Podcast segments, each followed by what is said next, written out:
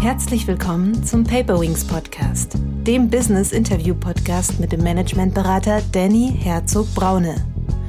Danny hilft Führungskräften wirksam und gesund zu führen, als Führungskräftetrainer, Visualisierungsexperte und Resilienzberater.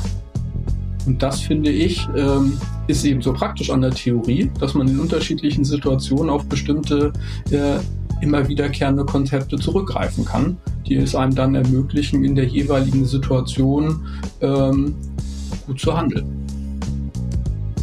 Und ganz viele Ansätze, die wir beobachten, die auch immer wieder gerne gehypt werden oder die man ja auch in den ähm, sozialen Plattformen äh, immer wieder erleben kann, das sind Schnellschüsse, die jeweils immer nur auf eine Ebene zielen und die dann für viele Führungskräfte unseres Erachtens die Probleme nicht lösen, sondern eher größer machen jede Selbstorganisation in einem Team kann ja nur deswegen stattfinden, weil man auch auf eine gewisse Art und Weise in eine Umwelt, in einer Organisation eingebettet ist. Herzlich willkommen, liebe Zuhörerinnen und Zuhörer, zu einer neuen Paperwings Podcast Folge. Heute geht es um das Thema, wie führe ich wirksam mit der Systemtheorie? Für dieses Gespräch habe ich die Berater und Autoren Thorsten Groth und Tim Richter eingeladen. Zur Person Tim Richter. Tim Richter ist Diplom-Mathematiker, hat einen MBA von der MIT Sloan School of Management, ist geschäftsführender Gesellschafter bei Simon Weber Friends zusammen mit Thorsten Groth und Neo Culture. Er ist vormals Vorstand der Xing SI und Geschäftsführer bzw. leitende Führungskraft in verschiedenen Unternehmen. Zur Person Thorsten Groth. Thorsten Groth ist Soziologe, systemischer Organisationsberater, Fachautor und Referent für Entwicklungsfragen rund um Organisation, Management und Beratung. Er ist Referent und Trainer zur Anwendung der Systemtheorie in der Beratung und Führungspraxis, Beratung von Familienunternehmen und Unternehmerfamilien in Führungs-, Nachfolge- und Organisationsfragen. Zu ihrem Buch Wirksam führen mit Systemtheorie. Kernideen für die Praxis. Erschienen beim Karl Auer Verlag. Überprüfen, entscheiden, umsetzen. Wer mit der Führung eines Unternehmens oder eines Teams befasst ist, gerät leicht in ein Labyrinth von komplexen Zusammenhängen, unvermeidlichen Widersprüchen, wechselnden Rollen und kniffligen Entscheidungen. Wie können Führungskräfte und andere an Führung Beteiligte unter diesen Umständen wirksam sein, insbesondere in der Welt des New Organizing? Die Kunst besteht darin, sich im Handeln zugleich von außen zu beobachten – die Blaupause dafür liefert die Systemtheorie, die Tim Richter und Thorsten Groth in ihrem Buch für Führungsprozesse erschließen und praktisch umsetzen. Sie nehmen dazu vier relevante Führungsebenen in den Blick. Die Führung der eigenen Person, die von Mitarbeitenden und Teams sowie die Führung von Organisationen. Für jede Ebene werden für die Praxis relevante Aspekte aufgezeigt und in hilfreiche Gebote übersetzt. Das Buch ermöglicht Führungskräften einen aufgeklärten Blick auf Teams und Organisationen und mehr Sicherheit in Bezug auf die eigene Position und Rolle. Beraterinnen versetzt es in den Stand, Organisationen zu einer besseren Führung zu verhelfen. Und nun freue ich mich sehr, mit diesen beiden Autoren sprechen zu dürfen und heiße die beiden Geschäftsführer herzlich willkommen. Herzlich willkommen, lieber Thorsten und lieber Tim. Hallo, lieber Danny. Ja, hallo. Äh, lieber Tim, lieber Thorsten, ich bin jetzt schon gespannt, äh, dass die Zuhörer die Challenge haben, euch jeweils die Stimmen, den Namen zuzuordnen, aber das ist den Zuhörern überlassen. Ähm, das hatte ich auch schon ein, zwei Mal. Ähm, aber damit sie eure Stimmen besser zuordnen können, wärt ihr so lieb und würdet euch mit eigenen Worten vorstellen und uns sagen, wie ihr die Menschen wurdet, die ihr heute seid. Ja, äh, mein Name ist Tim Richter. Ich komme aus Hamburg und ähm, ja, ich habe mal ganz, ganz früher Mathematik und Informatik studiert ähm, und danach dann angefangen, zuerst in der Unternehmensberatung zu arbeiten, um dann zu wechseln äh, in unterschiedliche Führungspositionen, lange Jahre bei Chibo, dann einige Jahre in der Reisebranche, zuletzt äh, Vorstand äh, bei Xing, verantwortlich für Produkt und habe mich dann 2018 selbstständig gemacht. zunächst äh, mit einer Firma, die eine Online-Methode entwickelt hat, um Unternehmenskultur sichtbar und beschreibbar zu machen. Äh, das ist Neoculture. Die Methode ist auch bei Kununu im Einsatz. Äh, das mag der ein oder andere kennen. Ja, und seit 2020 äh, bin ich bei SWF mit dabei, ähm, arbeite mit Thorsten und den anderen Kollegen dort und äh, ja, wir machen systemische Aus- und Weiterbildung und auch Beratung. Ähm, und insofern ist das dann äh, das Thema, wo ich jetzt gelandet bin und wo ich mich damit auseinandersetze, das, was ich die letzten 20 Jahre gemacht habe, als Führungskraft zu arbeiten, äh, tatsächlich dann noch stärker als vielleicht früher systemtheoretisch zu beleuchten und zu unterfüttern. Mhm. Wunderbar. Und ich glaube, ich kann gleich ergänzen, die Stimme, die jetzt hörbar ist, ist die Stimme von Thorsten Groth. Ich bin ähm, Soziologe von meiner Ausbildung her, war anfangs ähm, näher an der Universität dran, Universität Wittenherdecke äh, habe dann aber auch gemerkt, äh, dass mich die Beratung äh, weit mehr ähm, interessiert und auch die Weiterbildung, so dass ich seit äh, 20 Jahren systemische Weiterbildung gebe für Beraterinnen und Berater oder auch für Führungskräfte. Ähm, seit daneben bin ich noch tätig als Berater von Familienunternehmen, ähm, berate auch begleite äh, interne Abteilungen in Veränderungsprozessen. Das ist das, was mich seit vielen Jahren umtreibt. Und gemeinsam mit Tim Richter bin ich seit äh, kürzerem Geschäftsführer und geschäftsführender Gesellschafter von Simon Weber Friends. Und bei Simon Weber Friends bin ich auch schon seit 15, 16 Jahren tätig und äh, gebe dort ganz viele Kurse oder auch führe Inhouse-Programme durch. Und daneben schreiben wir immer noch mal und zum Beispiel jetzt etwas über Führung. Ähm, ja, sehr schön. Äh, vielen Dank dafür. Ähm, ihr habt ein sehr mächtiges Buch geschrieben, will ich behaupten will. Ähm, das heißt sehr inhaltsstark, äh, wobei der Karl Auer Verlag in meinem äh, ja Dafürhalten auch ein sehr inhaltsstarker Verlag ist. Äh, euer Buch heißt Wirksam führen mit Systemtheorie. Ähm, was war denn die Intention und der Gedanke hinter dem Buch und für wen ist es gedacht? Mhm. Ähm, das Buch ist äh, tatsächlich entstanden aus einem Seminar, was wir gemacht haben. Ähm, also als ich äh, 2020 zu SWF gekommen bin, ähm, ist ja dann nochmal die Frage, was trägt man bei? Und ich hatte eben gerade ja schon auch erzählt, dass äh, Führung das Thema ist, was mich beschäftigt, begeistert. Und äh, insofern haben Thorsten und ich gemeinsam ein Seminar entwickelt, äh, wo es darum geht, mit Systemtheorie auf Führung zu gucken. Und äh, zu diesem Seminar, das ist ein Online-Seminar, haben wir äh, entsprechend Videoaufnahmen gemacht, äh, die Teil äh, dieses äh, Online-Curriculums sind und ähm, auch eine Webseite gebaut, wo wesentliche Inhalte für die Kursteilnehmerinnen äh, zu finden sind. Und das war tatsächlich dann dieser Kurs, auch äh, das Skript, was wir da gemacht haben, äh, war die Basis äh, für das Buch, wo wir gesagt haben, naja, auf der einen Seite gibt es das im Kurs, und auf der anderen Seite war dann schon die Idee und auch das Bedürfnis da, äh, das nochmal vielleicht ein klein bisschen strenger äh, äh, zu, äh, zusammenzufassen, äh, zu verschriftlichen und dann auch einen, einen größeren Kreis zur Verfügung zu stellen als Buch. Mhm. Wir haben einen Begriff, ähm, der ist vielleicht für einige ein bisschen abschreckend, ähm, weil er sich aus äh, zwei englischen Wörtern zusammen, äh, zwei lateinischen Wörtern zusammensetzt ähm, und ein bisschen erklärungsbedürftig ist, wie ich finde, für Nicht-Systemiker, nämlich das Wort Systemtheorie. Das heißt, ähm, die junge Führungskraft wird jetzt vermutlich nicht als erstes zu eurem Buch greifen, wenn sie liest wirksam führen mit Systemtheorie, weil es erstmal ähm, abschreckend von der Begrifflichkeit her wirkt. Wie könnt ihr uns an den Begriff Systemtheorie heranführen, dass es quasi nicht nur der Systemiker versteht?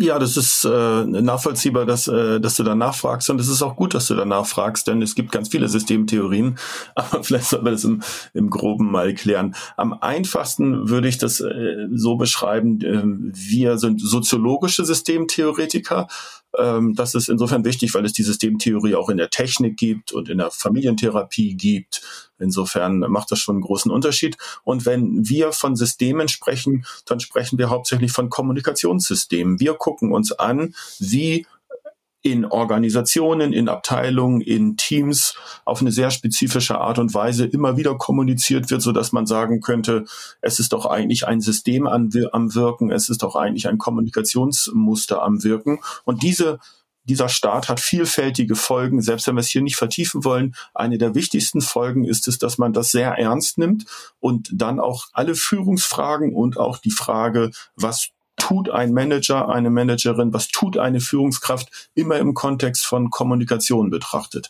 Also das ist für mich der kürzeste Punkt und daneben gibt's dann natürlich mehrere tausend Seiten Systemtheorie, Vertiefungsliteratur für alle, die das gerne möchten. Aber der Fokus auf Kommunikationssysteme beeinflussen, das ist das, äh, was äh, den Kern ausmacht und das ist auch das, was sich dann auch durch unser Buch zieht. Ja, vielleicht noch so auch als Ergänzung dazu. Ähm, wenn man in der Situation ist und sagt, ich bin jetzt Führungskraft und äh, man hat die Idee und Vorstellung, dass man gute Führungsbeiträge, also wirksame Führungsbeiträge liefern möchte ähm, und dann nach Büchern Ausschau halt, dann äh, könnte man auf der einen Seite auf die Idee kommen, wo gibt es denn irgendwelche Tipps, ähm, ähm, sozusagen Regeln, so muss man das ganz genau machen. Ähm, und ich persönlich habe das immer als schwierig empfunden, äh, weil man dann letztendlich so eine lose äh, Zettelsammlung hat ähm, und ähm, es ein bisschen schwierig oder nicht erkenntlich ist, so den, den Wald vor lauter Bäumen zu sehen. Und äh, in dem Zusammenhang finde ich es dann immer extrem hilfreich und nützlich, eine Theorie zu haben, was ja nichts anderes heißt, als dass man für sich so ähm, dahinterliegende ähm, Regeln, Systeme, Grundsätzliches ähm, erkennen und nutzen kann. Und das finde ich ähm, ist eben so praktisch an der Theorie, dass man in unterschiedlichen Situationen auf bestimmte äh, immer wiederkehrende Konzepte zurückgreifen kann, die es einem dann ermöglichen, in der jeweiligen Situation ähm, gut zu handeln. Mhm. Ähm, ich finde es sehr spannend, weil ich das äh, sehr anspruchsvoll finde und, und sehr gut finde, dass man natürlich Führung so betrachtet. Ähm, ich selbst habe ja auch mit einem Buch rausgebracht, was Führung heute wirklich braucht. Und wenn man dann tiefer geht, muss man natürlich genau diese Systeme anschauen. Was ist denn aber für euch, was ist euer Verständnis von Führung? Was verbirgt sich dahinter? Und ähm, nichtsdestotrotz, was ist denn der Anspruch an Führung? Hm. Also äh, in der Tat äh, finde ich, finden wir es auch gut, wenn man anfängt und äh, wenn man schon über Führung spricht, äh, kurz innezuhalten und sich zu fragen, was man damit denn meint, wenn man Führung sagt. Vielleicht ähm, der, der wichtigste äh, Unterschied, und damit fangen wir dann ja auch an, ist äh, äh zu erkennen und zu sehen, Führung ist nicht gleich Führungskraft was ja oft genug gemacht wird und äh, gedacht wird, ja, die Führungskräfte, das sind diejenigen, äh, die Führung allein bestimmen oder ausmachen, sondern äh, wir schauen da tatsächlich mit ein bisschen Abstand drauf. Und wenn man mit Abstand drauf äh, schaut, äh, kommt man dazu der Idee und der Vorstellung, dass Führung tatsächlich ein Prozess ist. Also ähm, etwas, ähm, was passiert und äh, was in einem äh, in einer Einheit, das kann ein Team sein, das kann eine Organisation sein, äh, was sich tatsächlich vollzieht. Also wo bestimmte äh, Dinge passieren, die sich äh, zusammen verbinden. Und dieser Prozess, den beschreiben wir im Buch ähm, als die sogenannte Führungsschleife. Das heißt also, wenn man von Führung spricht oder diese Idee hat, ähm, äh, Führung äh, beobachten zu wollen, dann gibt es die drei Schritte des Überprüfens, des Entscheidens und des Umsetzens. Mhm. Wenn die stattfinden, dann vollzieht sich Führung. Mhm. Ähm, wenn ich dieses Modell jetzt nehme, ihr habt ja diese Führung, ihr sagt, Führung ist ein Prozess und äh, also ihr differenziert zwischen Führung als Prozess und Führung als Funktion. Ähm, wenn ich als Führungskraft jetzt schauen will, wie kann ich das für mich in den Alltag umsetzen? Ähm, wie kann ich das nutzen, um zu schauen, was mache ich wann, wo und wie? Mhm. Na, ich habe äh, dein, äh, du hast ja auch kurz gestutzt, was ich gut, also was ich äh, schon so interpretieren würde. Huch, was ist das denn jetzt? Äh, das, mhm. was Tim gerade eben gesagt hat. Und das ist für uns auch ein bewusster systemischer Dreh, dass wir erstmal nicht bei dem, bei dem Alltagsverständnis starten von Führung, sondern erstmal sagen, liebe Leute, wenn ihr auf Führung schaut, wo schaut ihr hin? Tim hat das eine gesagt, aber ich wiederhole es gerne, weil das sonst so automatisch ist. Gucke erstmal nicht darauf, was Führungskräfte tun, sondern schaue darauf, wo und wie sich Führungsprozesse, also Kommunikationsprozesse vollziehen. Wann und wo wird in der Organisation überprüft, entschieden und umgesetzt? Wer macht das, wer macht das wie, wo vollzieht es sich. Das ist sozusagen der ganz, ganz generelle Blick. Und was wir möchten, bevor wir dann, Dani, zu deiner Frage auch noch gehen, was macht man konkret, ist ja erstmal das Wichtige, dass man da ähm, sich bewusst wird, was sieht man jetzt anders. Bevor wir ins Tun kommen, das ist eigentlich immer der Kurzschluss, wenn man sofort sagt, Führungskräfte, was muss man tun, was müssen Führungskräfte heute tun, gehen wir viel grundsätzlicher ran und sage, blicke doch erstmal auf all die Phänomene, auf all die Prozesse, in denen sich Führung vollzieht. Wo wird überall geblickt? Sollten wir weitermachen wie bisher? Sollten wir es ändern? Wird aber immer nur in der Kantine darüber geredet, aber es kommt nie zu einer Entscheidung. Das heißt, in der Kantine wissen alle, wie sie die Organisation modernisieren sollten. In der Sitzung sitzen alle beisammen und äh, keiner traut sich, was gegen den Chef zu sagen. Oder in der Sitzung werden alle sagen, hurra, wir müssen jetzt mal die Organisation internationalisieren. Aber in der Umsetzung ist es so, dass weiterhin auf Deutsch gesprochen wird und die ausländischen Dependancen keine Budgets kriegen und die Internationalisierung versickert. Das heißt, mit diesen drei Elementen, die Tim genannt hatte, überprüfen, entscheiden und umsetzen, machen wir erstmal das Feld auf. Wir sorgen erstmal dafür, dass die Beteiligten sehen, wo überall Führung da ist. Und wenn man das gemacht hat, blättert sich eigentlich ein ganz ein großes Arbeitsfeld auf, wo sich dann vielleicht Führungskräfte äh, drum kümmern könnten, wo Führungskräfte auch erstmal schauen sollten, wo läuft es jetzt gut und wo läuft es nicht gut. Denn das ist das, was wir ja aus unserer Beratungspraxis immer wieder sehen. Es findet überall Führung statt und es handeln Führungskräfte. Diese beiden Sachen erstmal so äh, zu entfalten, das ist für uns der grundlegende systemische Blick und das ist auch das, die Botschaft eigentlich unseres Buches. Mhm. Und wenn man, wenn man da vielleicht noch mal reinguckt, ganz praktisch heißt das, als Führungskraft, so wie Thorsten das gesagt hat, erstmal innehalten, Pause machen, heißt zu schauen, läuft die Führungsschleife überhaupt? Also vollzieht sich Führung bei uns im Moment in unserem Team, in unserer Abteilung, in unserer Organisation? Ähm, tatsächlich mit Abstand da drauf zu schauen und äh, dann ist es tatsächlich so, wenn man das ganz praktisch macht und dann auch fragt, äh, kann es durchaus sein, dass unterschiedliche Leute unterschiedliche Vorstellungen davon haben, was gerade klappt und was nicht klappt. Manche glauben halt, wir sind total gut da drin, äh, zu schauen, ähm, ob wir hier das Richtige machen, also zu überprüfen. Ähm, andere meinen, nee, da sind wir ganz schlecht drin. Wir entscheiden die ganze Zeit immer ganz schnell, haben aber gar keine Idee, in welche Richtung das geht. Oder eine andere Firma mag sagen, äh, wir sind total gut im Überprüfen und auch im Entscheiden, aber mit der Umsetzung hapert es ein bisschen. Das heißt also, wenn man gute Führungsbeiträge als Führungskraft leisten möchte, äh, hilft es und es ist nützlich zu schauen, läuft dieser Prozess beziehungsweise wo glauben wir, dass er hakt, um sich dann auch zu überlegen, an welchen Stellen ich als Führungskraft in diesem Führungsprozess eingreifen möchte. Und manchmal kann es sein, dass ich helfe, dass Überprüfen stattfindet. Muss ich übrigens nicht selbst machen. Also ich kann ja auch dafür Gelegenheiten schaffen, dafür sorgen, Kommunikationsanlässe, dass das stattfindet oder möglicherweise selbst was zur Verfügung stellen, genauso bei Entscheiden, dafür zu sorgen, dass Entscheidungen getroffen werden. Und es könnte manchmal so sein, dass man selbst was entscheidet äh, und genauso auch dafür zu sorgen, wie kann eine Führungskraft möglicherweise dabei helfen, dass Dinge, die entschieden wurden, auch umgesetzt werden. Also Führungskräfte können an unterschiedlichen Stellen in dieser Führungsschleife ähm, eingreifen und es zeigt eben auch, dass wenn man unterschiedliche Konzepte und Ideen von Führung hat, ähm, das nichts anderes ist als unterschiedliche Rollen, die man Führungskräften in dieser Führungsschleife äh, zuspricht oder äh, die sie einnehmen. Und so hat man eine gute Flexibilität und auch zu sehen, wollen wir möglicherweise auf eine andere Art und Weise hier führen. Mhm. Ähm, also ihr habt ja auch das schöne Modell in eurem Buch drin, also über die verschiedenen Führungsebenen, wo ihr sagt, okay, es gibt die Selbstführung, die Mitarbeiterführung, die Teamführung und die Organisationsführung. Mhm ich persönlich empfinde, und ich möchte dir als ehemaliger Vorstand nicht zu nahe treten, äh, dieses mittlere Management eigentlich am herausforderndsten von der Ebene her, ähm, ja. weil du einfach Sachen von oben kriegst, äh, ja. Druck, Zahlen, Erwartungen und das gleiche kriegst du auch von unten und ja. irgendwo bist du ein Rad in einem Getriebe und musst dich zurechtfinden.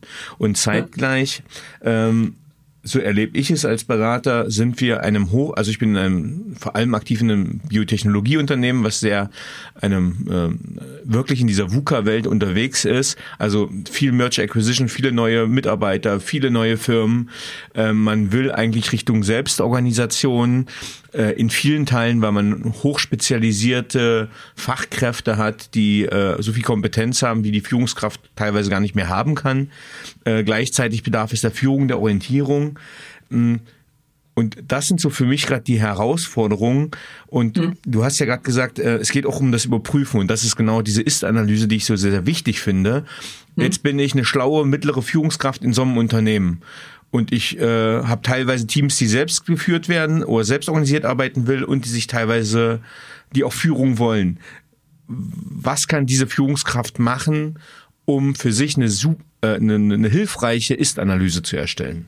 Mm, also bevor wir darauf antworten, ich würde gerne noch an einer Stelle, Dani, wenn das okay ist, äh, äh, darauf äh, reagieren, weil du gesagt hattest, äh, ich sehe mittel, man, mittleres Management als total herausfordernd an. Das würde ich total unterstützen, sehe ich auch.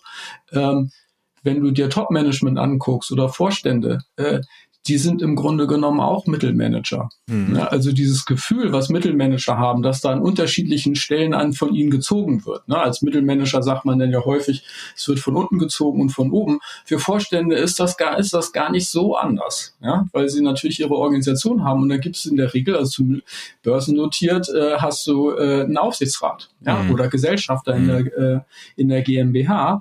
Ähm, und allen gemeinsam ist ja, dass die nochmal gucken müssen, was passiert eigentlich draußen am Markt und was wollen unsere Kunden. Also dieses Gefühl, hm. äh, das man hat, das von unterschiedlichen Seiten gezogen wird oder man Anforderungen hat, die man irgendwie nicht übereinander kriegt, ähm, die hast du im Grunde genommen in allen Führungspositionen. Ja. Ähm, Fair enough. Also du hast recht. Ich ja. hatte letztens auch Tobi ja. Krüger, weiß nicht, ob ihr den kennt, ja, auch ein Hamburger Jung von Hello, Hello Beta, der bei Otto lange war. Also der hat mhm. letztens auch aufgeräumt mit meinem Vorurteil, der gesagt hat, nee, nee, als er auf Vorstandsebene gearbeitet hat, er genau erlebt, welch, wie, wie wenig Handlungsspielraum die haben und wie die auch in Netzwerke eingebunden sind, äh, die in Handlungsspielräume einengen. Also von daher vielen Dank nochmal für die Korrektur meiner Theorie. Das ist ja nur eine andere Sichtweise. Und ich wollte ja nur teilen, das, was du gerade gesagt hast, ist ja auch total wichtig. Äh, eben, wie geht man mit diesen Anforderungen um? Und vielleicht auf deine Frage dann nochmal zu kommen, wo du ja gesagt hast, äh, man hat jetzt unterschiedliche Teams, manche wollen vielleicht ein bisschen äh, mehr Anleitung, andere arbeiten freier. Wie kann man das eigentlich koordinieren und wie, wie kann man dort überprüfen? Ähm, da wäre tatsächlich so de, die erste Idee, dass man genau diese schwierige Situation äh, zur Sprache bringt. Ja, auch äh, mit Teams bespricht. Also diese Frage zum Beispiel, äh, wenn man jetzt in der, auf der Ebene Teamführung ist, äh, äh, mit dem Team zu besprechen, äh, zu diskutieren, äh, zu schauen, ähm, an welchen Stellen möchte dieses Team eigentlich Führungsimpulse bekommen, an welchen Stellen erwartet es ähm, äh, Anleitung oder Ideen oder Richtungsvorgaben auf der einen Seite und gleichzeitig dann aber natürlich auch als Führungskraft zu schauen, an welchen äh, Stellen ich als Führungskraft die Idee, Vorstellung, Bedürfnis habe, ähm, Anleitung zu geben oder ähm, Leitplanken auch zu definieren oder rote Linien, wo ich sage, ja, in dem Bereich ist alles super, aber wenn wir darüber hinausgehen, habe ich damit ein Problem. Ähm, und äh, da sollten wir dann schauen, wie Team und Führungskraft dann, also man gemeinsam guckt, wie man mit den äh, Problemen dann tatsächlich umgeht und wie man die behandelt. Mhm. Ähm, ihr schreibt auch, ähm, dass es einen Überlebenssicherungsprozess gibt. Also ich komme jetzt aus Militär und ich kenne Überlebens Überlebenssicherungsprozesse, ähm, aber jetzt im Management hat mich dieser Begriff oder eine Systemtheorie überrascht. Was verbirgt sich über, hinter dem Überlebenssicherungsprozess? Das ist ein ganz äh, klassischer äh, Begriff tatsächlich in der, in, der, in der Systemtheorie.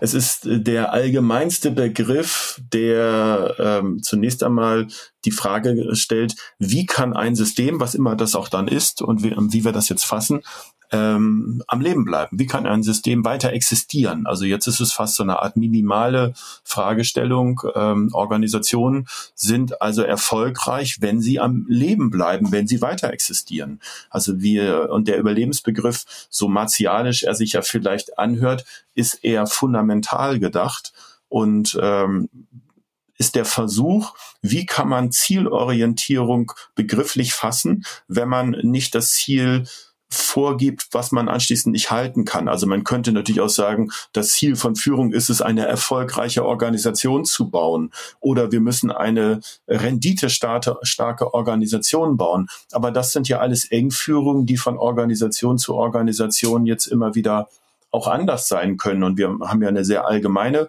ähm, Führungsthematik, die für alle Organisationen gilt. Und es, gibt, es, es gilt ja auch für Behörden, es gilt ja auch für vermeintliche Non-Profit-Organisationen. Und insofern äh, ist der Überlebensbegriff die allgemeinste Frage, wie können wir unsere Existenz gut sichern? Und wenn man dann danach sagt, wir müssen eine hohe Rendite haben und wir müssen äh, agil sein, dann sind das relevante Antworten, sie aber, die aber immer das Bezugsproblem der Überlebenssicherung haben. Und deshalb haben wir diesen Begriff so äh, stark gemacht.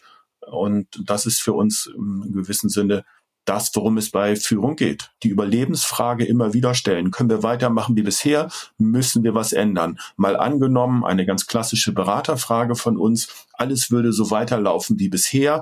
Wo landen wir denn in zwei, drei Jahren? Und wenn dann jemand sagt, oh, in zwei, drei Jahren, wenn wir so weitermachen wie bisher, dann könnte ein Konkurrent kommen und unser Produkt substituieren. Oder wenn wir als Abteilung uns weiterhin ein Jahr lang hier querstellen und alle Führungsversuche von oben unterlaufen, könnte es sein, dass vielleicht eine Führungsebene mal fragt, braucht es diese Abteilung noch? Das sind ja alles existenzielle Fragestellungen, die wir alle mit diesem Begriff der Überlebenssicherung äh, fassen wollen. Und letzter Punkt, wir hatten ja diese vier Ebenen schon angesprochen und das kann man sich auch jeweils fragen, für was ist das, was heißt das Überleben für die Organisation, was heißt es eigentlich für Teamkontexte, was heißt es eigentlich für das Miteinander, was heißt es für mich selbst, für mein Überleben und jetzt vielleicht nicht im, im, im körperlichen Sinne, aber mein, mein Dasein in dieser Organisation. Gibt es mich dann noch in der Organisation? Will ich hier noch weiter arbeiten?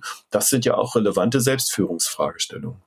Und vielleicht ergänzend dazu, äh, wir hatten ja am Anfang Systemtheorie, hm, ist das vielleicht abschreckend? Systemtheorie aus meiner Perspektive ist total praktisch. Und viele Dinge und Konzepte und Ideen, die man in der Systemtheorie hat, sind uns im Grunde genommen intuitiv klar. Äh, und die sind da. Und äh, Systemtheorie bringt sie im Grunde genommen zur Sprache. Denn wenn wir mal schauen, wie wir agieren, ähm, auch in Organisationen, dann ist diese Frage, oh, was muss ich eigentlich tun, damit es überhaupt erstmal weitergeht, hochrelevant.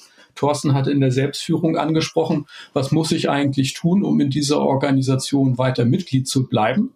Und in Klammern will ich das überhaupt? Äh, und die gleichen Fragen stellen sich ja auch auf den anderen Ebenen. Also in Teams zum Beispiel. Äh, Teams äh, stellen sich, in Klammern so oder sollten sich die Frage stellen, äh, was müssen wir eigentlich tun, damit wir hier als Team einen Beitrag zur Organisation leisten können, zumindest mal einen so großen Beitrag, dass die Organisation sich nicht entscheidet, unser Team aufzulösen. Ja? Also insofern kommt das immer rein. Und Organisationen, wir haben es in Corona gesehen, ähm, da werden plötzlich die relevanten Überlebensfragen total scharf gestellt und, und kommen die in den Blick. Die laufen immer im Untergrund mit. Äh, und nur wenn es einem gut geht, hat man möglicherweise ein bisschen Zeit, auch andere Sachen zu tun. Äh, man sollte dann allerdings eben diese Überlebensfragen niemals aus dem Blick verlieren. Mhm. Ähm, also bei mir ist so ein bisschen, äh, ein bisschen Widersprüche aufgekommen, nicht was ihr inhaltlich gesagt habt, sondern ähm, also ich beschäftige mich gerade sehr viel mit dem Thema in einem neuen Buch zum Thema New Work über das Thema psychologische Sicherheit, ähm, wo es darum geht, okay, eines der wichtigsten Punkte für Mitarbeiterzufriedenheit, Mitarbeiterbindung ist so ein bisschen das Thema psychologische Sicherheit, dass das Individuum wohlfühlt im Unternehmen. Und gleichzeitig äh, gibt es äh, berechtigt diesen Begriff, was ihr gerade erklärt habt, Überlebenssicherungsmodus. Das heißt, wir sind in hochgradig ähm, volatilen, disruptiven Zeiten, was Unternehmen betrifft. Ähm, das heißt, ihr habt diese Loops, diese Schleifen angesprochen. Das heißt, dieser Fünfjahresplan, den gibt's ja kaum noch in Unternehmen. Das heißt, gefühlt sind wir in kurzatmigen Sprints, in diesen Schleifen. Wie kann es da gelingen, eine langfristige psychologische Sicherheit in dem Unternehmen anzubieten, darzustellen, wenn es solche Überlebenssicherungsmodus und solche kurzfristigen Taktungen gibt? Hm. Also ich glaube, der erste Schritt, der sich dort anbietet, wäre äh, zu versuchen, ähm, gemeinsam auf eine Situation zu schauen und äh, äh, zu gucken, ob man die Perspektiven hier teilt. Ne? Und mal angenommen, es ist tatsächlich so, wie du das gerade beschreibst, dass es eigentlich immer kurzfristiger wird und dass es diese Sicherheit nicht gibt, dann wäre ja eine erste Aufgabe oder Idee dazu, das tatsächlich äh, zur Sprache zu bringen und anzuerkennen. Also nicht zu versuchen, das irgendwie zu vertuschen, ähm, sondern für sich zu sagen, aha, ähm, bei uns ändern sich sehr schnell, vielleicht sogar schneller, als uns das lieb ist, äh, Dinge. Wie wollen wir gemeinsam damit umgehen? Ja, also dieses zur Sprache bringen von, äh, äh, von äh, Konflikten oder Dingen, die sich widersprechen, ähm, ist sicherlich eine äh, wichtige Sache, ähm, um überhaupt damit umgehen zu können. Wenn du jetzt gerade New Work angesprochen hast äh, und gesagt hast, es gibt Bedürfnisse von Mitarbeitern nach psychologischer Sicherheit, ähm, damit sie sich wohlfühlen, äh, würde ich unterschreiben, sehe ich auch so. Ähm, und gleichzeitig gibt es ja aber die Anforderung von Organisationen, äh, dass Mitarbeitende äh, in den Rollen, die sie ausfüllen, ähm, dort auch ähm, diese Erwartungen an die Rolle erfüllen. Äh, und das mag sich manchmal widersprechen. Ne? Also es ist schön, wenn die Sachen zusammenpassen, aber manchmal gibt es da Widersprüche. Wie gehen wir damit um? Das ist genau wieder so ein Widerspruch, den Führungskräfte wahrnehmen. Ähm, und äh, es mag da recht hilfreich sein, dass man das überprüft in der Führungsschleife, draufschaut und sagt, ah, offensichtlich haben wir hier äh, Dinge, wo wir sowohl das eine als auch das andere wollen. Die passen nicht so ganz so gut zusammen. Wie wollen wir damit umgehen? Äh, und das tatsächlich in die Kommunikation äh, zu bringen, äh, in Sprache zu bringen. Mhm. Ähm, du hast das schon angesprochen gerade. Äh, Im Kapitel 2 beschäftigt ihr euch auch mit äh, viel mit diesen Rollen, inneren Team, Rollenerwartungen. Was sind denn eurer Meinung nach Missverständnisse, die es um die, um die Rolle der Führungskraft gibt? Na, wir spielen natürlich einiges durch vor dem Hintergrund dessen, was wir in unterschiedlichen Rollen, die wir, Tim und ich ja auch hatten, über die letzten 20 Jahre in der Führungsliteratur beobachtet haben. Und ähm, was wir dort durchspielen, ist ähm, das, was wir ähm, immer wieder als sehr enge Sicht auf Führung sehen. Und durchspielen heißt für uns, wir, wir entfalten äh, die Führungsthematiken. Und ich würde hier gerne auch nochmal auf diese vier Ebenen zur, Spreche, zur Sprache kommen. Selbstführung, direkte Interaktion äh, mit äh, Mitarbeitenden, Blick auf die Teamkulturen, Teamstrukturen, Blick auf die Gesamtorganisation. Und das ist für uns das, was jetzt in den meisten Ansätzen, die wir über die letzten Jahre beobachtet haben, jeweils sehr unterschiedlich betrachtet wird. Und wir versuchen das zusammenzubringen, denn Führungskräfte haben nicht nur mit, mit Sicherheit zu tun, denn die Sicherheit ist ja dann erstmal etwas, was man psychologisch führen muss, was aber eigentlich eine organisationale Thematik ist. Wir haben ganz viele Ansätze, die setzen darauf, dass man authentisch sein soll. Authentisch hieße, das eigene Erleben mit dem Erleben in der Organisation zusammenzubringen. Und das sind für uns uns widersprüchliche Konzepte. Das heißt, wir versuchen den, äh, den Führungskräften hier eine Grundkonzeption zu geben, dass sie in der Führung immer wieder unterschiedliches zusammenbringen müssen und sie sind auch in ihrer unterschiedlichen Ausgestaltung, in ihrer unterschiedlichen Zeitlichkeit äh, dann auch erstmal beobachten müssen. Denn äh, die Organisation hat ein anderes Zeitbedürfnis als ein Team. Ähm, wenn ich mit Mitarbeiter, Kollegen zusammenarbeite, muss ich auf eine andere Art agieren, als wenn ich auf mich gucke, individuell.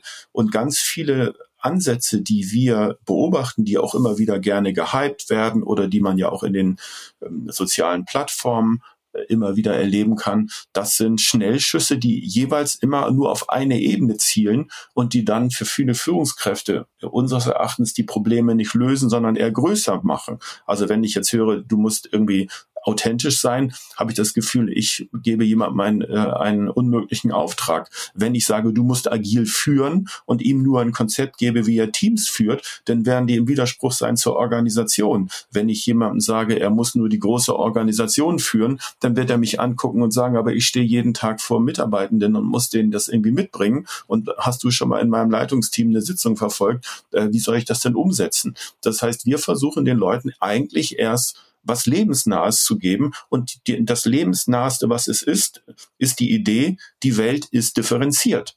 Die Welt ist nicht so, wie sie ist, also muss man sie auch in der Differenzierung äh, erstmal äh, erkennen und unterschiedliche Antworten haben können. Naja, und wir hoffen ja, ähm, dass, äh, und, und deswegen komme ich immer noch mal auf deine Eingangsfrage immer zurück, Systemtheorie. Was, wenn man mit Systemtheorie drauf guckt, ähm, dann kriegt man hoffentlich was mit, nämlich ähm, Erkenntnisse oder einen Blick, den man so nicht gehabt hat und der dann hoffentlich im positiven Sinne irritiert. Hm. Na, also der etwas Neues hinzufügt, weil wenn ich ein Buch lese und da steht alles drin und ich sage, habe ich alles äh, vorher gewusst, sehe ich ganz genauso, dann hätte ich mir das Lesen natürlich auch sparen können, äh, weil ich ja nichts gelernt, äh, nichts Neues da hinzugekommen und keine neue Perspektive gewonnen. Ähm, und wenn man noch mal guckt, äh, in dem, was du jetzt ja auch gerade gesagt hast, äh, Person und Rolle, die du gerade angesprochen hast, Dani, äh, da finde ich das zum Beispiel äh, total spannend und nützlich. Wenn man Selbstführung hört, denkt man zuerst ja an sich. Ja, hat man so das Thema Achtsamkeit auf sich selbst, äh, in sich äh, hineinhorchen, äh, in die Work-Kontexten, was ich wirklich, wirklich will. Ähm, und das sind aus meiner Sicht wichtige Seiten. Und gleichzeitig, äh, das finde ich, äh, ist ja in gewisser Weise ein bisschen paradox, wenn man sich selbst führen möchte, sollte man auf die anderen schauen. Nämlich zu gucken, welches Bild haben denn die anderen eigentlich von mir, ähm, um dann zu gucken, wenn ich bestimmte Dinge mache, äh, wie werden die dann wohl darauf reagieren und wie werden die das lesen? Also nicht nur immer bei sich zu sein, Selbstführung heißt auch auf andere zu gucken. Ähnliches Konzept und damit sehr verwandt ist, wenn ich was entscheide, äh, ist es total relevant, dass ich darüber Gedanken, dass ich mir darüber Gedanken mache, äh, ob und auf welche Art und Weise das umgesetzt wird. Also dafür eine Sensibilität zu entwickeln, äh, ist zum Beispiel sehr, sehr unglücklich, etwas zu entscheiden, was danach, wo ich im Grunde genommen weiß, dass das nicht umgesetzt wird. Ne? Ähm, das heißt, man sollte immer damit rechnen, was machen eigentlich die anderen. Mhm. Ähm, ich möchte gerne mal genau darauf eingehen, weil genau was ihr sagt, es geht ja eigentlich um Zusammenhänge über unterschiedliche Ebenen verstehen. Darum geht es ja. Ähm, mhm. Und was ich erlebe, ich sage mal, ein Individualcoaching mit Führungskräften ist, äh, dass die im Nebel des Krieges äh, nichts mehr sehen. Ne? Mhm. Das heißt, wir sind ja persönlich befangen, wir sind im Transformationsprozess, also Mhm. Eigentlich, also diese hohe Geschwindigkeit, man ist eigentlich wie eine Achterbahn, man wird eigentlich die ganze Zeit durch das, äh, durch die äußeren Umstände hin und her geschleudert. Ähm, und jetzt können wir als externe Berater natürlich richtig schön so mit einer Meta-Brille draufschauen und sagen, okay, ja, ne, sieh mal die und die Zusammenhänge. Wenn wir dann aber in die Selbstführung gehen, wie kann es denn einer Führungskraft gelingen, sich so ein bisschen aus dem Geschehen kognitiv rauszunehmen und so eine Metaperspektive einzunehmen?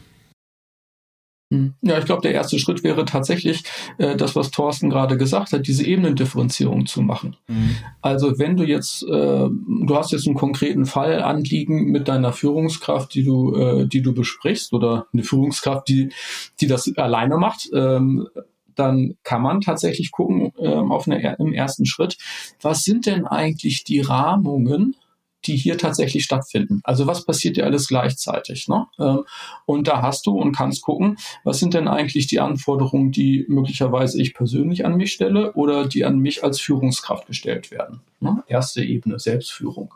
Danach dann zu schauen, was sind denn eigentlich meine Mitarbeiter, also Themen, Herausforderungen, die ich im Moment habe, welche davon spielen auf der Ebene in den äh, persönlichen Beziehungen, eins und eins Beziehungen mit Mitarbeitenden oder möglicherweise auch Kollegen um dann zu schauen, welche Themen haben wir, welche Problematiken entstehen auf der Teamebene, wo wir als Team möglicherweise Ziele erreichen müssen, wo wir als Team schauen müssen, wie hier zusammengearbeitet wird. Und man hat da ähm, entsprechende Herausforderungen und dann natürlich die letzte Ebene auf Organisationsebene.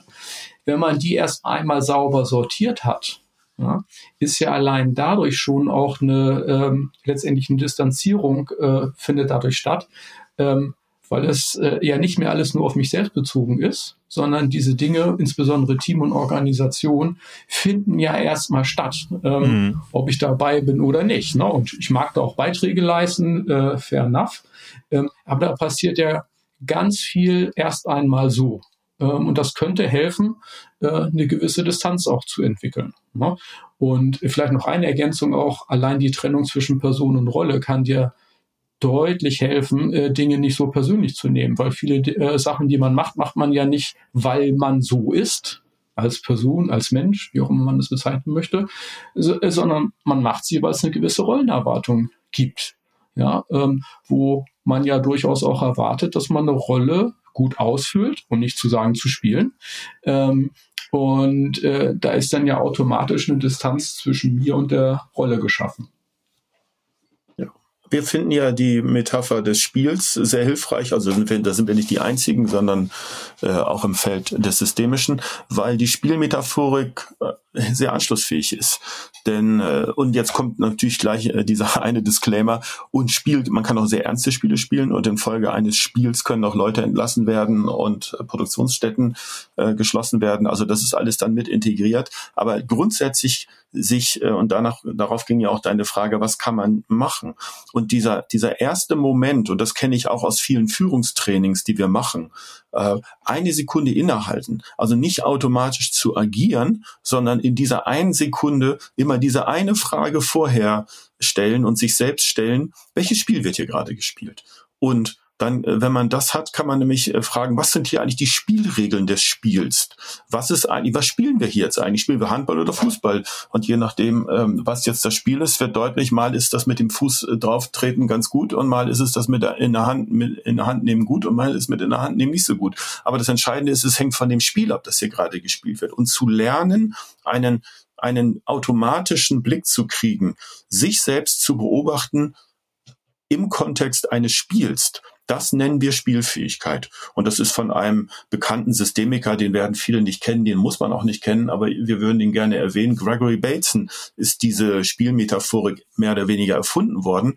Der hat sich nämlich immer wieder gefragt, wie funktioniert Kommunikation? Und Kommunikation funktioniert nur dann, wenn man den Rahmen mit erkennt. Und wenn der Rahmen einfach so ist, dass wir hier Handball spielen, dann ist vollkommen klar, dass man sich die Bälle zuwirft. Und wenn der Rahmen ist Fußball spielen, dann ist es klar, dass man vielleicht lieber mit den Füßen Füßen spielt. Und es klingt banal, aber wie oft haben wir Situationen in Organisationen, in denen das nicht ganz klar ist, nach welchen Spielregeln wird hier gespielt? Wird hier die Holding-Spielregel gespielt? Das heißt, zentral darf nach unten hin Vorgaben machen? Oder wird hier das dezentrale Spiel gespielt? Wir verdienen das Geld, das die da oben ausgeben. Und je nachdem, wer, den, wer, wer welches Spiel spielt, wird deutlich, dass eine Führungskraft ganz anders adressiert wird. In dem Spiel Zentralisierung hat womöglich der, äh, die Holding-Führungskraft das Sagen und kann äh, einfach Ansagen machen und in dem Spiel dezentrale Einheiten spielen das Spiel, wird deutlich, dass die Führungskraft, die von aus der Zentrale kommt, zur Lachnummer wird. Und das ist das, was Tim erwähnt hatte zwischen Rolle und Person. Wie werde ich jeweils in Anspruch genommen? Und die entscheidendste Frage, die sich jede Führungskraft ja immer stellen muss, spielt das Spiel mich? Und wie spiele ich in diesem Spiel mit? Und das ist was ganz anderes, als wenn man immer wieder bei sich selbst ist und sagt, ich muss doch, ich muss doch, ich bin doch das Spiel, ich bin doch derjenige, ich bin doch. Nein, man ist Spieler in einem Spieler und dieses Spiel spielt die Führungskräfte viel mehr, als es viele Führungskräfte selbst denken. Und das ist für uns der große praktische Blick, weil man sich immer wieder aus der Situation rausnehmen kann und sollte. Ähm, ja, finde ich sehr stark. Gut, äh, auch dieses Thema Spielfähigkeit, was ja auch, wo er ja auch immer im Buch drauf eingeht. Ich habe eben gerade auch noch auf der Herfahrt mit dem Fahrrad äh, einen Podcast gehört von Christoph Rauen, den ich sehr schätze, auch ähm, Coach. Ähm, da wurde das sehr schön beschrieben, also jetzt auch für die Führungskräfte, die zuhören, die zum Beispiel einen Unternehmenswechsel haben oder auch einen Ebenenwechsel. Ne? Einmal, welches Spiel wird gespielt und wie verhalte ich mich, wenn ich äh, in ein anderes Land gehe? Wenn ich das Unternehmen wechsle, eine Ebene wechsle, ähm, es gibt eine neue Unternehmenskultur, es gibt neue Regeln, es gibt Gesetze äh, und ich muss erstmal das Regelwerk kennen, bevor ich anfange zu spielen. Und deswegen finde ich, dass die, diese Metapher ziemlich wirkungsmächtig. Ähm, du hast es auch gerade gesagt mit den Themen zentral und dezentral. Und äh, ich habe das, äh, ich sag nicht was, mit dieses Thema vorhin schon mal gesagt. Ich hatte auch eine sehr gute Folge mit Kai Marian Pukal zu dem Thema Selbstorganisation. Und ihr habt euch diesem Thema ja auch gewidmet. Ähm, was sind eure Erfahrungen oder inhaltlichen Auseinandersetzungen zu dem Thema der Führung von sich selbst organisierenden Teams? Mhm. Ähm, naja, glaube da, da gibt es ja erstmal äh, äh, Missverständnisse, wenn man da drauf guckt. Ne? Also mhm. die, die erste Sache ist, dass man ja diese Vorstellung hat, oh, wir entscheiden jetzt, dass Teams selbst organisiert sind. Ne? Ähm, da würden wir sagen, nee, äh, Teams waren schon immer selbst organisiert. Ähm, auch in den vermeintlich hierarchischen äh, Organisationen oder wenn man so eine Idee hat, da gibt's hier irgendwie eine Gruppe und einen Gruppenleiter oder Leiterin und äh, die machen immer die Ansagen. Äh, wenn man da empirisch hinschaut, äh, das war ja schon immer so, äh, dass tatsächlich äh, in Teams es Teamdynamiken gibt, die sich entfalten, die man gar nicht steuern kann. Äh, das geht nicht. Also insofern, äh, Teams sind immer selbst organisiert auf der einen Seite äh, wäre sozusagen das erste Missverständnis. Und das, äh, das zweite Missverständnis, äh, wenn man Selbstorganisation so versteht, wir machen äh, halt die Dinge, wie wir das hier wollen. Ähm, also als wäre man vollkommen abgekoppelt von all dem, was es da sonst noch gibt, ähm, wäre das auch ein Missverständnis. Ne? Denn ähm, jede Selbstorganisation in einem Team kann ja nur deswegen stattfinden, weil man auch auf eine gewisse Art und Weise in eine Umwelt, in einer Organisation eingebettet ist. Äh, und darauf muss man reagieren und das muss man äh, mit berücksichtigen. Ähm, weil wenn man das nicht macht, äh, Stichwort Überlebensfähigkeit, äh, dann gibt es das Team vielleicht nicht mehr. Das heißt also, eine wesentliche Aufgabe ähm, auch als Team ist es, äh, zu schauen, ähm, wie passt eigentlich das, was wir machen, in, unseren, in unseren relevanten Kontext hinein. Ja, also diese Kopplung, diese Verbindung zwischen äh, dem, was um uns herum ist, was unsere Beiträge sind und dem, was wir tun, äh, ist eine wesentliche Leistung. Und äh, an der Stelle, also wenn sozusagen Organisation auf Team äh, trifft, dort findet Führung statt. Also diese Kopplung muss gewährleistet werden auf unterschiedlichen Ebenen, unterschiedliche ähm, Aufgabenbereiche. Und da können dann, wenn wir wieder gucken, Führungskräfte und wir auf die zu, äh, zurückreferenzieren, können die sich überlegen, okay, und an welchen Stellen kann und möchte ich eigentlich an dieser Grenzbearbeitung zwischen Team und Organisation Beiträge leisten? Und man kann sich die Frage stellen, wo wird eigentlich eine Führungskraft verortet? Im Team oder außerhalb des Teams? Mhm. Ähm, ihr geht auch auf das Thema der intelligenten Organisation ein, ähm, im Bereich der Organisationsführung. Wie kann es mir gelingen, eine intelligente Organisation aufzubauen? Das ist eine große, eine große Frage. Ähm, eine intelligente Organisation äh, ist ja zunächst einmal eine Organisation, die ähm, all das, was wir jetzt gesagt haben, auch intern erstmal ins Prozessieren bringt und ähm, weiß, welche Spiele wann gespielt werden. Ähm, und äh, den Intelligenzbegriff, den koppeln wir auch noch mit einem Konzept, was sicherlich auch voraussetzungsvoll ist, nämlich mit dem, mit dem Managen von Paradoxien. Also wie kann man eigentlich unterschiedliche Widersprüche immer wieder zusammenbringen? Wie können wir als Organisation uns weiterentwickeln? Wie können wir als Organisation aber auch gleichzeitig stabil bleiben in einer sich verändernden Umwelt? Wie können wir selbst Organisationsansprüche, die aus der Gesellschaft kommen oder auch Sinnansprüche, die die Mitarbeitenden jetzt an ihre Arbeitsstellen verknüpfen mit äh, Standardisierungsansprüchen der Organisation. Das heißt, eine intelligente Organisation und dann auch Führungskräfte, die sich um diese intelligente Organisation kümmern, ähm, müssen immer diese Widersprüche zusammenbringen. Und wenn man das kann, dann kann man von Intelligenz sprechen. Also das heißt, man weiß, man kann es nicht alles genau steuern, aber man kann die Rahmenbedingungen äh, verändern. Man weiß, es gibt keine eindeutig richtige Organisationslösung, aber man kann Prozesse steuern, in denen man diese Widersprüche bearbeiten kann. Eine Führungskraft weiß, dass sie nicht authentisch sein kann, aber sie kann natürlich schauen, wie kriegt sie stimmig eigenes Team äh, äh erleben und die Organisationsansprüche zusammen. Das heißt, der Intelligenzbegriff ist doch ein bisschen theoretisch gesprochen ein, ein Begriff zweiter Ordnung, weil er eigentlich den Rahmen dafür setzt, dass man immer schon weiß, dass man nicht alles weiß, aber das auf eine mehr oder weniger dumme oder auch auf eine ähm, intelligentere Art und Weise durchführen kann. Ja, man kann vielleicht noch ergänzen, ähm, dass ja ganz oft heutzutage gesagt wird, Veränderung ist alles. Ne? Wir müssen uns dauernd verändern äh, und anpassen. Und äh, damit vergisst man, dass es ja durchaus bestimmte Situationen gibt, wo man sich genau nicht verändern möchte.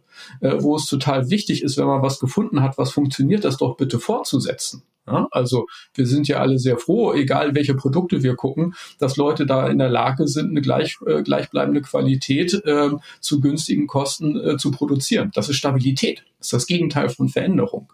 Intelligenz heißt jetzt ja nur, ähm, genau diese äh, Widerspruch zwischen Stabilität und Veränderung zu klären und äh, ein Gefühl dafür zu entwickeln, wann brauche ich eigentlich das eine, Stabilität, und wann brauche ich das andere, Veränderung. Darin liegt die Intelligenz. Und wenn man wieder schaut, äh, was kann eigentlich eine Führungskraft tun, um die Wahrscheinlichkeit äh, zu erhöhen, dass Organisationen intelligent handeln, ähm, kommen mir zumindest mal zwei Sachen äh, als erstes in den Sinn. Äh, das eine, dafür zu sorgen, Kommunikationsanlässe äh, zu gestalten, zu designen, äh, Räume zu schaffen, in denen eine wichtige Leistung der Führungsschleife, nämlich das Überprüfen stattfinden kann. Also die kontinuierliche Reflexion, äh, machen wir es eigentlich weiter wie bisher oder wollen wir was ändern? Ähm, das wäre ein Element, was helfen könnte, intelligente Organisationen zu bauen. Ähm, und das zweite Thema ist, äh, äh, Entscheidungsprämissen, also Spielregeln zu haben und festzulegen, wo man weiß, ja, die haben im Moment oder bisher gut geklappt, an denen wollen wir einmal festhalten. Ähm, das wäre eine zweite Art und Weise, ähm, wie man dafür sorgen kann oder die Wahrscheinlichkeit erhöhen kann, ähm, dass Organisationen intelligent handeln. Mhm. Ähm, das Thema Strategie ist ja sehr wichtig. Inwiefern ist es heute noch möglich, äh, eine Strategie aufzustellen, die langfristig hält? Oder wie oft muss ich die anpassen? Und was sind eure Erfahrungen mit Strategieprozessen und Strategieerstellungen? Wie wichtig sind die? Wie nachhaltig sind die?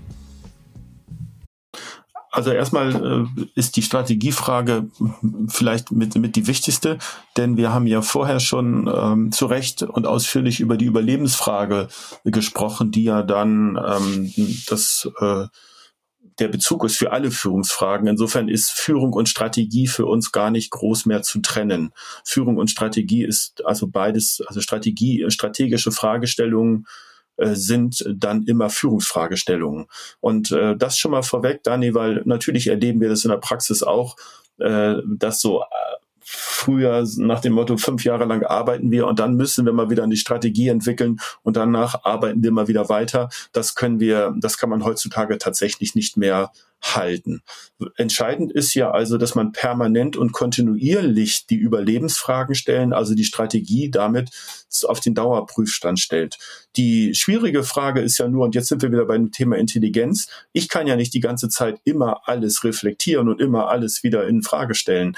Das heißt, eine, äh, eine strategisch passende Führungsfragestellung muss eigentlich sein, was sind eigentlich unsere langfristigen Rahmensetzung, wo wir ungefähr wissen, wir sind in der richtigen Richtung unterwegs und wie können wir also gleichzeitig langfristige strategische Entwicklung und kurzfristige Anpassungsfähigkeit herstellen. Und insofern kann man schon sagen, und da gibt es ja genügend auch Tools, auch, auch das Design Thinking und andere, man nennt das ja immer iterative Vorgehensweisen, also kurzschleifige Vorgehensweisen, haben da das ganze Strategiedenken auf eine bestimmte Art und Weise beschleunigt. Aber unsere, unsere Antwort wäre nur, die Beschleunigung ist nicht nur die Lösung, sondern es ist nur, ist nur eine Seite der Lösung und schafft wiederum das Problem, dass man nicht alles immer wieder äh, über Bord werfen kann. Und somit sind wir wieder bei unserem guten alten Thema äh, Widersprüche und Paradoxien zu bearbeiten. Wir müssen also eine langfristige Orientierung haben und eine kurzfristige Anpassungsfähigkeit haben. Und das ist im gewissen Sinne in unserem Führungsdenken schon drin. Und man kann es dann ab und zu auch nochmal gesondert als Strategie ausschildern, müsste man aber gar nicht. Ja, ich würde auch noch mal ergänzen, äh, dass ähm, ja möglicherweise hat Geschwindigkeit zugenommen, dann ist das aber tatsächlich eine inkrementelle Veränderung. Äh, und die Idee, dass das ja früher alles so stabil war und früher konnte man noch fünf Jahrespläne machen und die haben in der Vergangenheit ja immer geklappt. Ne? Also da kam immer genau das raus, was man festgelegt hatte. Äh, entspricht nicht meiner Lebenserfahrung. Ähm, auch vor 20 oder 30 Jahren äh, war das so, äh, äh, dass man zwar nett geplant hat und es dann doch immer irgendwie anders kam. Ähm, das heißt also, die grundsätzliche Herausforderung, die man in Strategieprozessen hat, äh, ist aus meiner Sicht gleich geblieben. Ne? Ähm, und das, was man ja tut, ist jetzt über die Zukunft nachzudenken, ähm, um die Wahrscheinlichkeit zu erhöhen, dass das dabei rauskommt, was man gerne hätte. Ähm, und äh, man hat auch schon in der Vergangenheit, und das steht einem auch für die Zukunft gut an, ähm, eine Abwägung zu treffen, nämlich äh, je länger wir den zeitlichen Horizont nehmen, desto abstrakter, genereller müssen wir in unseren Festlegungen werden. Ja, ähm, so, und das mag sein, dass sich da die Balancen verschieben. Also das äh, würde ich auf jeden Fall unterschreiben. Ja. Ähm, Und äh, man kann ja sogar paradoxerweise vielleicht noch als letzten Gedanken ähm, argumentieren, genau weil es immer unsicherer wird, wenn es denn stimmt, haben wir ein größeres Bedürfnis und die Notwendigkeit, uns dafür zu entscheiden, wo wir langfristig eigentlich hinwollen. Ähm, das heißt also, äh, an der Stelle wird der Bedarf möglicherweise an, an Stabilität und Ordnung größer. Äh, natürlich geht da auch ein bisschen mehr Verantwortung einher. Ne? Ich denke jetzt mal an Automobilhersteller, die sich jetzt vielleicht überlegen müssen, auf welche äh, äh, äh, auf welche Motorentechnik oder Antriebstechnologie stellen sie eigentlich um. Und die müssen heute Milliarden entscheiden, welche Fabriken sie in den nächsten, weiß ich nicht, 15, 15 Jahren bauen müssen. Mhm. Ja, wobei, wenn ich, ich weiß nicht, ob es Kontradjew war, aber diese Kontradjew-Zyklen, also diese, wann sind technische Neuerungen, äh, aber diese, ich glaube, diese Zyklen verkürzen sich schon deutlich, wenn ich die technologischen Vorsprung ne nehme, das heißt äh, zum Beispiel ähm, KI, was jetzt ganz stark kommt, ähm, wenn ich schon sehe, was ich für Tools nutze, äh, was, wenn ich betrachte, was wäre, was, welcher Dienstleister hätte mir diese Dienstleistung erbracht, die die KI jetzt für mich erbringt, äh, sind das ja viele Mhm. Dienstleistungsgebiete, viele Gebiete, die über eine gesamte Gesellschaft ausgerollt werden, die auch im hohen mittleren akademischen äh, Arbeitsbereich äh, massive Auswirkungen haben. Mhm. Das heißt, ich habe schon das Gefühl, dass äh, ein, ein Sturm über uns herzieht, ein gesellschaftlicher Sturm mit Krieg, Corona, also you name mhm. it, so viel. Und das es bleibt ja nicht unbe unbeeinflusst auf die Organisation und das Individuum. Mhm. Also das würde ich gar nicht in Abrede stellen. Äh, die einzige Sache, und ich kann mir das auch nicht vorstellen, ähm, aber wie muss das eigentlich gewesen sein für Menschen äh, vor 100 Jahren oder vor 200 Jahren? Also in dem Augenblick, als die Dampfmaschine kam oder sowas. Ne? Ähm, möglicherweise hat sich das in deren Erleben ähm, ähnlich angefühlt, wie, äh, wie sich das für uns anfühlt. Ne? Ähm habe ich auch gerade dran gedacht, weil ich habe mich ja viel und beschäftige mich auch weiterhin viel mit Familienunternehmen und ich habe mal ein Buch gemacht über Langlebigkeit von Familienunternehmen und Fallstudien geschrieben von mehr als 100 Jahre alten großen Familienunternehmen. Und wenn man nur mal das Unternehmen Voigt nimmt, das ich jetzt sehr konkret vor Augen habe, Voigt ist äh, in Heidenheim äh, Maschinenbau und die haben Turbinentechnik und Antriebstechnik, ähm, äh, Druckmaschinen, aber die haben um 1890 herum, glaube ich, in Brasilien äh, die Turbinen geliefert für ähm, hm, Staudämme.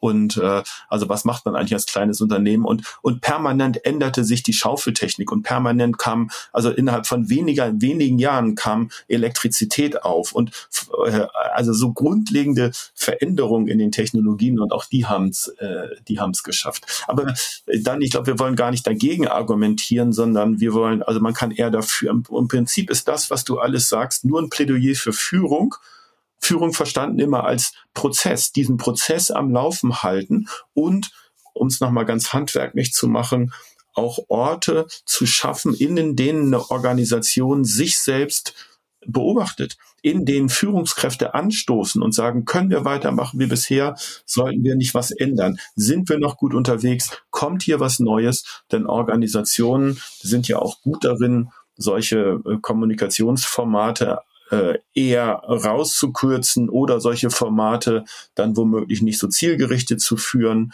Also ganz bewusst diese Führungsschleife am Leben halten.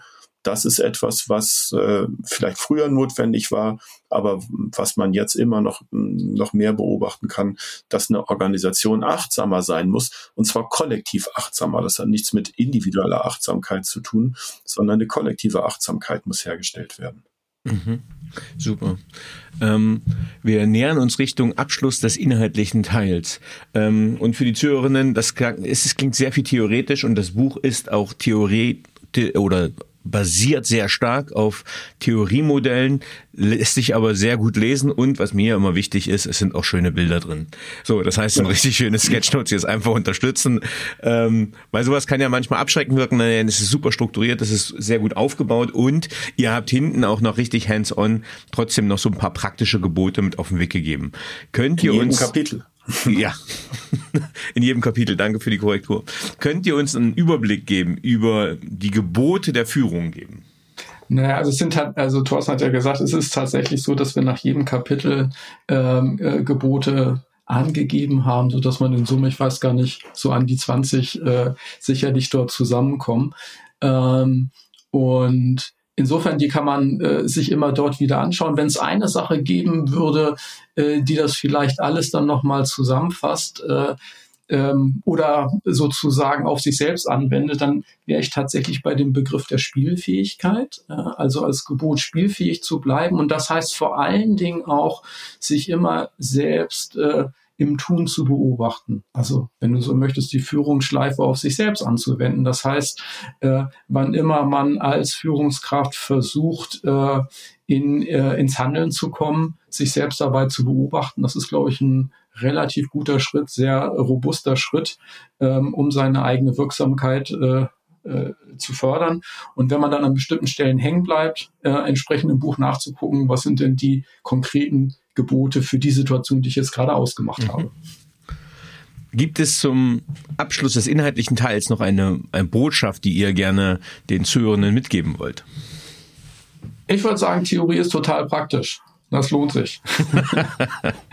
Sehr cool. Na, ich war auch, Dani, ich war auch irgendwie kurz äh, am Zögern im Sinne von, widerspreche ich dir jetzt und mach das Thema jetzt größer, weil du hattest jetzt so angedeutet, das klingt ja alles so theoretisch.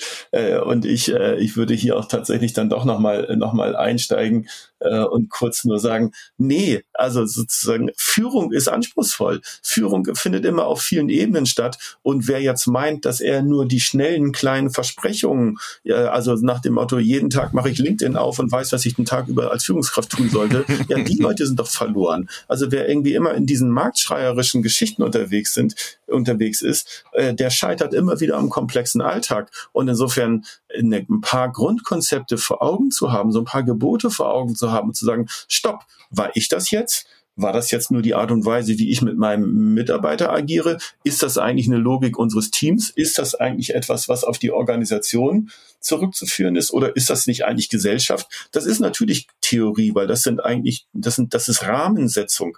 Aber letztlich wird's ja nur dadurch, ähm, dadurch praktisch, weil ich unglaublich entlastet bin, mit ein ganz bisschen Konzeptionswissen immer mal wieder rauszutreten. Und insofern auch von mir die herzliche Einladung, äh, wenn wir keine Theorie haben, dann würden wir auch, äh, wenn wir keine Theorie haben, wie ein, Wand in, äh, wie ein Nagel in die Wand kommt, dann versuchen wir manchmal auch Wände gegen Nägel zu schieben. Und wer eine kleine Theorie davon hat, dass man womöglich mit dem Hammer auf den Nagel zu hauen hat, der ist nicht theoretisch unterwegs, sondern der ist praktisch ziemlich gut dabei. Okay, super. Vielen Dank nochmal auch für das äh, berechtigte Plädoyer. Ähm, jetzt hätte ich noch ein paar persönliche Fragen an euch. Wir, wir würden, ich würde aber beginnen tatsächlich mit einer Frage, die zwar persönlich auch ist, aber natürlich auch inhaltlich sehr stark an dem gebunden ist, was wir gerade gesagt haben. Was braucht Führung eurer Meinung nach heute wirklich? Ja, ich würde äh, an der Stelle auch nochmal sagen, es ist äh, Distanz. Distanz wäre, glaube ich, schon äh, das, was, äh, was es da ausmacht und äh, was hilfreich und nützlich ist. Ja, Führung braucht, Führung braucht, glaube ich, ein Selbstverständnis äh, davon, dass Führung ein sozialer Prozess ist. Alles andere ist für mich wirklich nicht denkbar und ich glaube, das äh, bin ich nicht nur ich, sondern das ist einfach die, die Sicht auf äh, 20, 30 Jahre Theorieentwicklung und äh, Praxiserfahrung. Führung muss sich vom Individuum trennen und Führung muss als Prozess gesehen werden. Mhm. Worüber aus eurem bisherigen beruflichen und privaten Werdegang seid ihr besonders stolz und glücklich? Soll ich wahrscheinlich wieder anfangen, Thorsten, gell?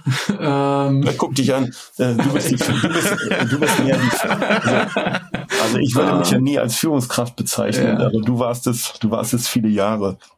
Na, Führungskraft ähm, habe ich nicht gesagt, ne? Beruflichen ja. und privaten Werdegang. Das ist ja nicht, äh, Ach so, nicht Führungskraft ja, ja, Das ist jetzt sehr auf Führung bezogen. Mhm.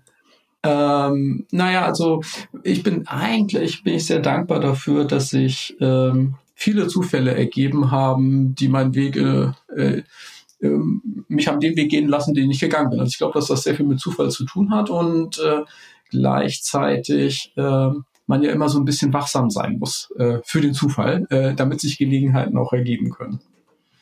Und dass das mir bisher so weit gelungen ist, da bin ich eigentlich ganz zufrieden. Ja, ich gucke auch kurz auf die, ähm, äh, insofern bin ich sehr dankbar, dass Tim angefangen hat, äh, habe ich wieder ein bisschen mehr Sekunden äh, kurz zu überlegen. Ich glaube auch die, äh, es ist eher die Gesamtentwicklung, äh, dann vielleicht noch als, als Mini-Geschichte, also sehr geprägt über das, Le das Leben auf dem Lande. Beide Großeltern hatten jeweils Bauernhöfe, meine Eltern, die mir das Studium ermöglicht haben, dann irgendwie in die Theorie gekommen zu sein und äh, in der Theorie die Praxis gefunden zu haben und jetzt mit Simon Weber Friends, aber auch mit, äh, mit anderen Kollegen zusammen eine Firma weiterführen zu können, die von Fritz Simon, einem der systemischen Vordenker in dem deutschsprachigen Raum, begründet wurde und dass wir dieses Denken jetzt weiterführen können und dass wir hoffentlich und äh, die Nachfrage zeigt es ja auch immer wieder ähm, auf eine Art und Weise beweisen können, dass man mit mehr Theorie praktischer wird. Äh, das äh, ist schon ein freudiger Werdegang, wenn ich mir so das über alle Stationen hinweg anschaue. Sehr schön. Welche Fähigkeiten bzw. Fertigkeiten möchtet ihr gerne haben, die ihr noch nicht habt? Also ich würde immer kontinuierlich an meiner Gelassenheit gerne weiterarbeiten.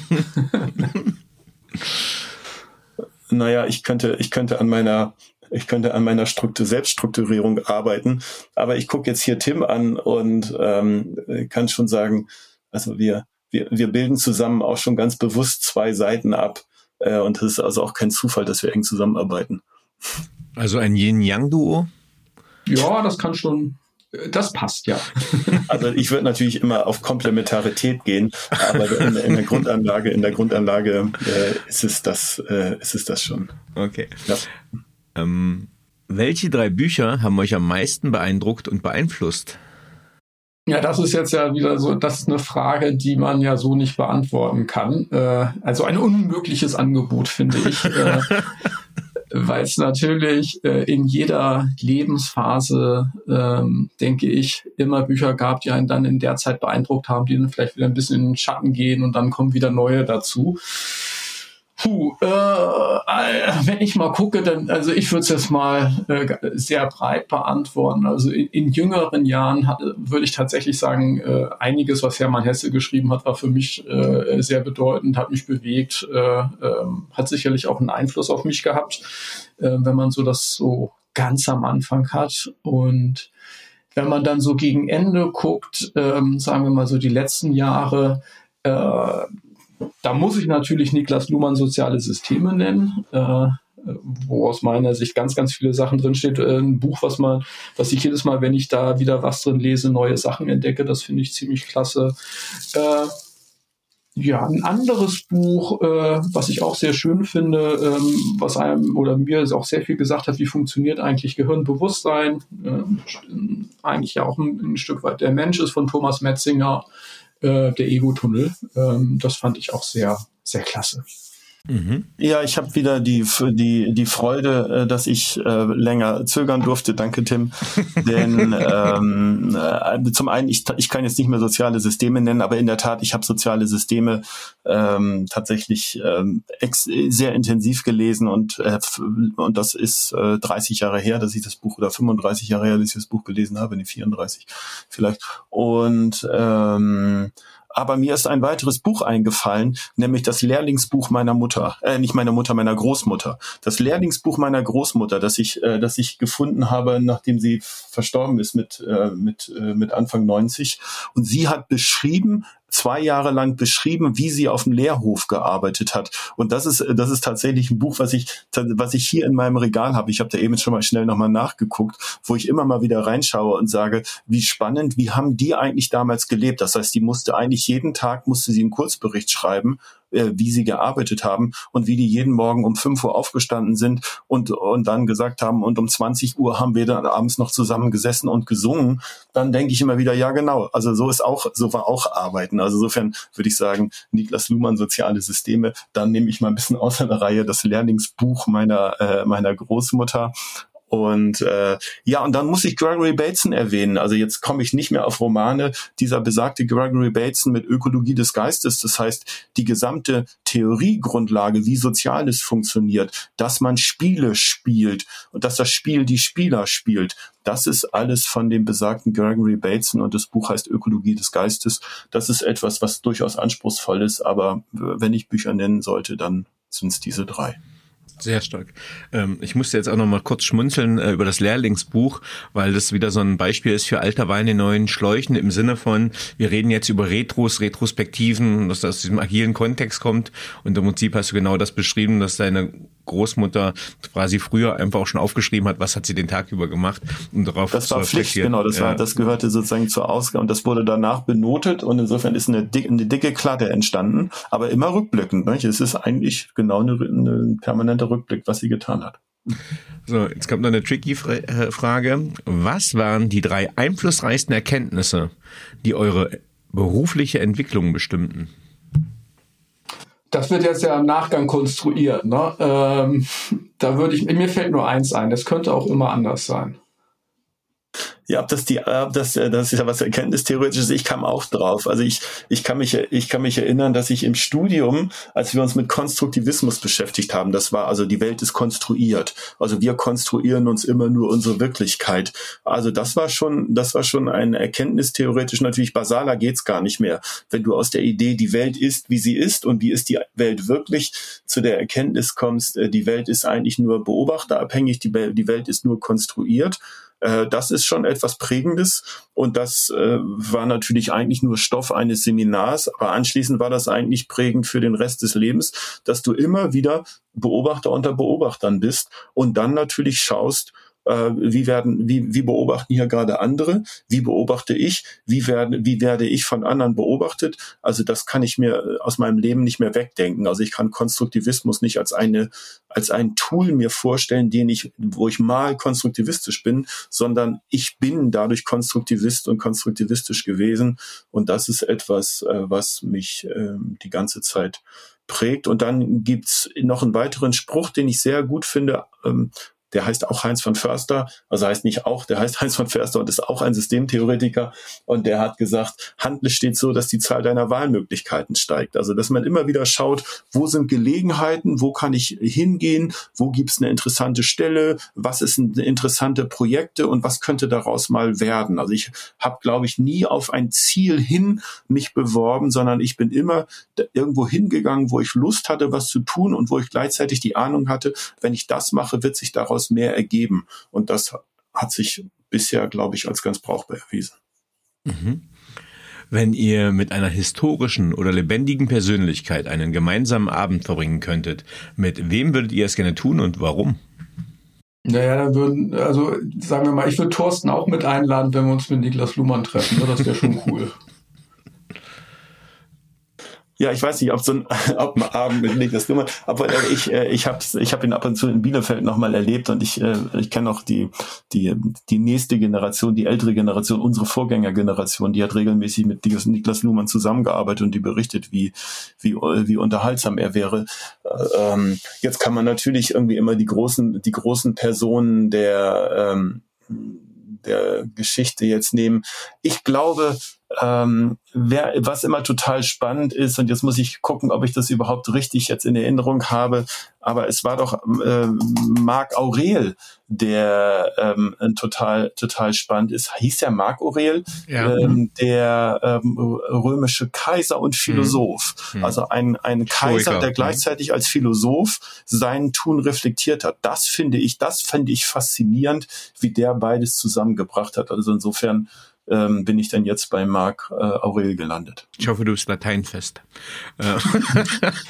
naja, wir, wir, würden ja schon unsere KI nutzen können dann, also. oder? ähm, wenn ihr euer jugendliches Ich treffen würdet, was würdet ihr, was würdet ihr ihm raten? Soll ich mal anfangen, Tim? Weil mir fällt gerade spontan was ein, dann kannst du länger mhm. überlegen. Also ich, ich würde irgendwie immer dahin gehen, sei, sei selbstbewusster. Also wenn ich an mein jugendliches Ich gucke, dann muss ich sagen, ich war sehr lange sehr, sehr unsicher in dem, was ich mache, was ich tun soll. Ähm, Soziologie studiert, was ist Soziologie und so langsam reingefunden und sich ein bisschen mit Theorie beschäftigt und, ähm, und also eigentlich dann erst war es früh oder war es spät, also ich kann ganz offen sagen, eigentlich erst mit 35 bis 40 eine Idee davon zu haben, äh, was ich kann und was ich damit alles tun kann und was ich daraus alles entwickeln kann. Und äh, wenn ich zurückblicke, würde ich sagen, hättest ein bisschen früher vielleicht auch auf andere hören können, die dir vielleicht damals schon gesagt haben, du kannst es doch ganz brauchbar, aber es ist eigentlich nie so richtig bei mir angekommen. Also bisschen früher auf das Gute zu hören, was man schon als Rückmeldung bekommen hätte. Also in dem Sinne selbstbewusster gewesen zu sein, das wäre vielleicht besser gewesen. Aber vielleicht wäre ich dann auch ein arrogantes Arschloch geworden und insofern ist das vielleicht auch alles gut so. Hm, naja, ich würde vielleicht ergänzen, äh, neugierig bleiben. Was möchtet ihr am Ende eures Lebens von euch sagen können, erreicht zu haben? Also wenn man vielleicht dann nochmal guckt, äh, wir hatten ja auch diese, äh, äh, diese Erkenntnisse äh, sozusagen, ähm, wenn man sagt, am Anfang war der Unterschied, ähm, wo eigentlich alles rauskommt, also eigentlich alles nur aus Differenzen, ähm, dann wäre es fürs Ende vielleicht ganz schön, wenn wenn das soll und das ist irgendwie ganz gut zusammenpassen. Also dass es da denn nichts mehr gibt, äh, also dass das sozusagen ähm, dass man alles das gelebt hat, was sein Leben da war, aber auch nicht mehr und nicht weniger und dass es dann am Ende irgendwie gut passte. Ja, ich äh, bin auch äh, bin eher auch in dem Vorausblick. Also irgendwo, äh, das ist ja immer so eine Doppelfigur gegen, gegen Ende, irgendwie zu schauen, dass es gut weitergeht. Dass es gut weitergeht, sei es familiär. Ähm, wir haben, wir haben, meine Frau und ich, wir haben ähm, äh, eine gemeinsame Tochter. Meine Frau hat zwei, zwei Söhne mit in die Ehe eingebracht. Da kannst du natürlich drauf gucken und sagen, wie es weitergeht. Aber wir sind, und nicht nur, nicht nur Tim und ich, sondern wir bei Simon Weber Friends, äh, sind auch Vertreter der, des soziologisch-systemischen oder der systemischen Beratung vielleicht so. Also auch irgendwie das Gefühl, Gefühl zu haben, diese Art des Denkens geht weiter und es gelingt uns, ähm, das auch irgendwie über die nächste Generation weiterzutragen. Äh, mit dem Karl-Auer Verlag, da sind wir ja auch noch eng verknüpft zum Teil. Das fände ich irgendwie auch schon befriedigend, weil diese Art des Denkens ist schon sehr lebenspraktisch. Mhm. Danke. Habt ihr ein Lebensmotto, Credo oder Mantra? Und wenn ja, wie lautet es? Kommt immer ja darauf an, auf welcher, in welcher Situation man ist. Also man sollte sich da nicht zu streng festlegen, finde ich. Äh, aber ähm, zumindest kann ich das sofern sagen, als dass meine Tochter das äh, mir auch schon mal zurückgespielt hat. Also offensichtlich habe ich das mal erzählt und das ist bei ihr hängen geblieben. Das war, wäre äh, zufrieden sein, aber sich nie zufrieden geben. Oh, der ist schön. Hm? Und ich habe meinen Spruch äh, jetzt schon genannt. Äh, ich habe ihn schon vorher untergebracht in einer deiner vorigen Fragen, ähm, Dani. Nämlich Hante steht so, dass die Zahl deiner Wahlmöglichkeiten steigt. Ja, sehr stark. Ja, äh, lieber Thorsten, lieber Tim, vielen, vielen lieben Dank, ähm, dass ihr im Paperwings Podcast wart. Vielen Dank für diese aufschlussreichen, praxisorientierten und unterhaltsamen äh, Ausführungen. Vielen lieben Dank. Sehr gern. Wir haben zu denken. Ich habe zu danken, lieber Dani. Mhm. Tschüss. Tschüss. Ciao, ciao.